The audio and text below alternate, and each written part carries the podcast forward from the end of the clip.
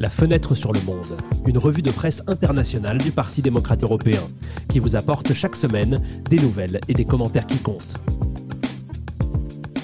Bonjour et bienvenue dans ce deuxième épisode de la deuxième saison de Fenêtre sur le Monde. Nous sommes le vendredi 2 septembre et dans ce podcast, nous résumerons les meilleurs éditoriaux d'Europe et du monde sur la situation économique européenne, sur la lutte contre le changement climatique, sur la crise énergétique déclenchée par la guerre en Ukraine. Et commençons tout de suite par la première série d'éditoriaux. Les trois premiers éditoriaux d'aujourd'hui abordent la question de l'économie européenne sous trois angles différents. La proposition de taxer les bénéfices des entreprises du secteur de l'énergie en raison de la hausse des prix du carburant, la crise économique probable à laquelle nous serons confrontés cet hiver et le fossé économique entre les plus jeunes et les plus âgés. Nous commençons par le journal allemand Die Welt qui compare deux points de vue opposés sur une éventuelle taxation des bénéfices des entreprises énergétiques. Pour Karsten Seibel, une taxe supplémentaire n'aurait pas de sens. Pourquoi les sites de commerce électronique n'ont-ils pas été taxés à l'époque, eux aussi étant des profiteurs accidentels de la crise pendant le blocage? Le journaliste souligne également que les fabricants de pompes à chaleur et les installateurs de chauffage, dont les carnets de commandes débordent, sont rarement mentionnés, alors qu'ils profitent eux aussi de cette crise. En revanche, Laurine Meyer est favorable à la taxe et explique aucune décision de gestion intelligente, aucune innovation brillante n'a garanti ce résultat. C'est l'arbitraire politique qui déplace des centaines de milliards d'euros. Pour le chroniqueur allemand, euh, la taxe n'est nécessaire que pour des raisons de cohésion sociale.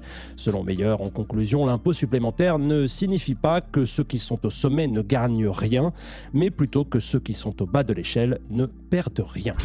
Passons au sud de l'Europe pour nous rendre en Espagne. Dans les pages du journal El Mundo, le chroniqueur Jorge Bustos parle le chroniqueur Georges Bustos part de la déclaration du président français Macron sur la fin de l'âge de l'abondance pour réfléchir à ce que le chef de l'État voulait vraiment dire. Macron sait exactement ce qui va se passer et il sait que l'Européen moyen ne le sait plus. C'est pourquoi il a lancé un avertissement, écrit Bustos. La convergence de plusieurs crises telles que l'énergie et l'inflation, ainsi que le changement climatique et la montée de l'autoritarisme, feront que pendant un certain temps, de nombreux Européens vivront plus mal que leurs parents. Cela conduira-t-il à la fin du capitalisme? Pas du tout, affirme le journaliste. Malheureusement, poursuit M. Euh, monsieur Bustos, cette ère d'incertitude et d'appauvrissement fera plus de mal à certains qu'à d'autres, comme cela s'est produit dans le passé. Quel est donc le rôle de la politique? se demande-t-il en concluant l'éditorial.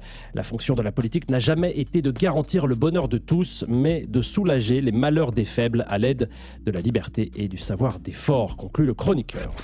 Avec le dernier éditorial sur le sujet, nous traversons la Manche et nous nous rendons dans les pages du journal britannique The Times. Le journaliste Robert Colville, parlant de l'économie britannique, écrit qu'il est indéniable que notre économie, et sans surprise notre démocratie, penche du côté des personnes âgées. Pour preuve, en effet, la famille moyenne de retraités dispose d'un revenu supérieur à celui de la famille moyenne d'actifs, déduction faite des frais de logement. Il est vrai que certains retraités se situent dans les tranches de revenus les plus basses, mais malgré cela, même même les retraités les moins aisés gagnent en moyenne 1500 livres de plus par an que leurs homologues qui travaillent encore. Même en considérant la situation dans son ensemble, la richesse moyenne des sexagénaires est presque 9 fois supérieure à celle des trentenaires, observe M. Colville. En ce qui concerne les dépenses, le logement semble être l'une des questions au cœur de ce fossé entre les générations. Aujourd'hui, le logement moyen coûte près de 9 fois le salaire moyen, le pire ratio depuis 150 ans.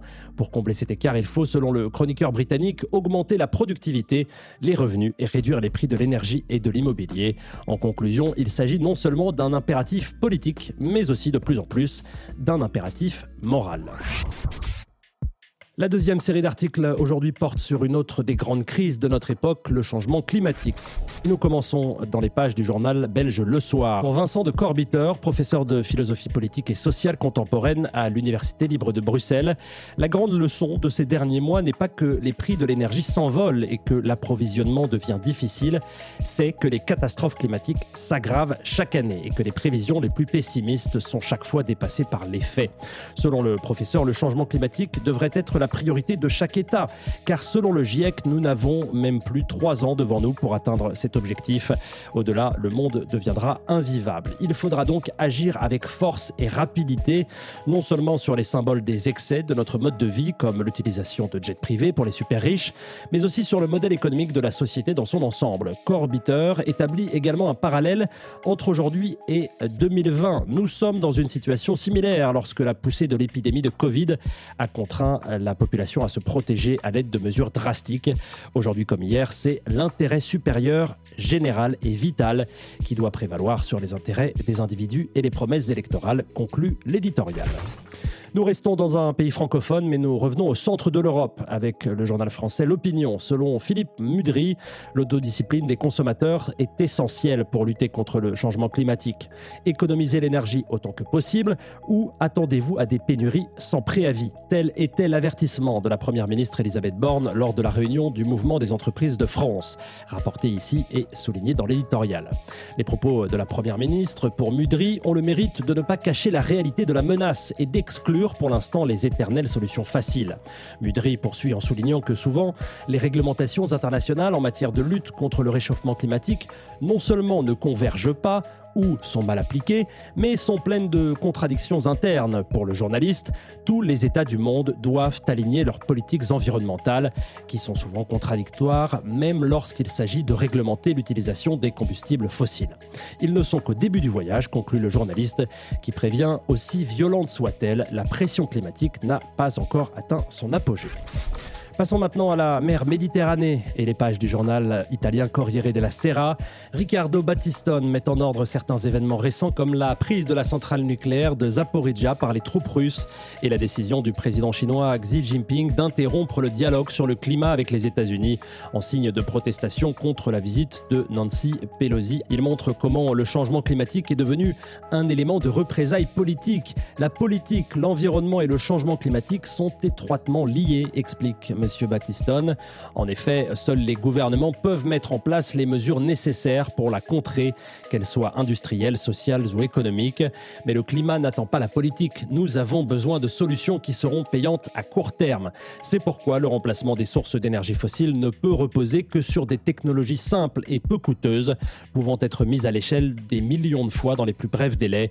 Ce n'est que de cette manière, écrit le chroniqueur en conclusion, que le problème climatique pourra être transformé en solution en activant le pouvoir du marché. Les derniers éditoriaux d'aujourd'hui, en revanche, traitent du sujet désormais bien connu, de la crise énergétique due à l'invasion de l'Ukraine par la Russie. Le premier des trois articles d'aujourd'hui provient du journal allemand Süddeutsche Zeitung pour le journaliste Michael Boschmuller. Imposer un plafond sur le prix de l'électricité fera plus de dégâts que d'aider les citoyens et les entreprises en difficulté. Mais comment Un plafonnement des prix de l'électricité, explique l'éditorial, signifierait par exemple que de nombreuses centrales électriques ne produiraient plus d'électricité. Grâce au prix élevé du gaz, leur coût serait supérieur à leurs revenus, euh, poursuit le journaliste. Il en résulterait donc un goulet d'étranglement sur le marché de l'électricité. Cela ne veut pas dire euh, qu'il n'y a rien à faire, rassure le journaliste. Par exemple, l'État pourrait aider directement les personnes qui ne peuvent pas faire face aux augmentations de prix à venir.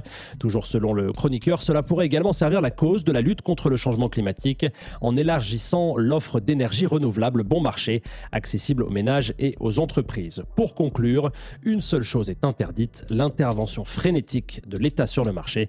Dans la plupart des cas, elle fait plus de mal que de bien.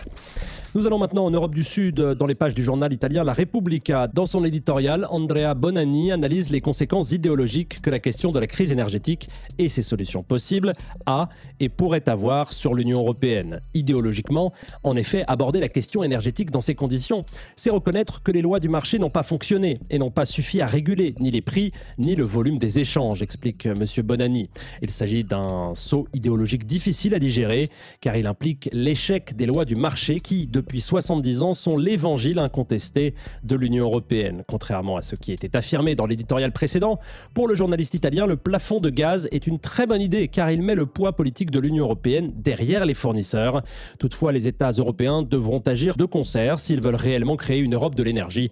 Si nous le faisons, et nous devons le faire, l'article, ce sera le plus grand transfert de souveraineté depuis la monnaie unique. La question énergétique européenne est également suivie de près aux États-Unis. Nous traversons donc l'océan et allons dans les pages du New York Times. L'économiste et chroniqueur Paul Krugman examine la crise du gaz tant du point de vue de ses conséquences pour les consommateurs que des conséquences macroéconomiques pour les États européens. Les livraisons de gaz russe à l'Europe ont chuté de 75% par rapport à l'année dernière, note l'éditorial. Les Russes prétendent avoir des difficultés techniques, mais personne ne les croit. Il s'agit clairement d'un embargo de facto, écrit Krugman. Comment tout cela va-t-il finir? Krugman ne doute pas qu'une économie avancée comme celle de l'Europe, avec les réserves accumulées jusqu'à présent, pourra s'en sortir même avec un peu de gaz russe. Ce qui est presque inévitable, cependant, c'est une hausse de l'inflation et une possible récession de l'économie. Quoi qu'il arrive maintenant, écrit Krugman en se penchant sur l'aspect plus géopolitique de la question, nous recevrons une leçon exemplaire sur les dangers de devenir économiquement dépendant des régimes autoritaires. En conclusion, la situation actuelle fait renaître ceux qui ont soutenu que le commerce international peut dans certains cas être restreint ou géré sur la base des intérêts de sécurité nationale des États. Voilà, c'est la fin de ce deuxième épisode de la deuxième saison de Fenêtre sur le Monde. Nous vous remercions de nous suivre et nous vous donnons rendez-vous vendredi prochain, toujours avec les meilleurs éditoriaux d'Europe et du monde. L'éditorial de cette semaine a été rédigé par Daniele Ruzza. Au micro, c'était Antoine Lheureux. À très vite.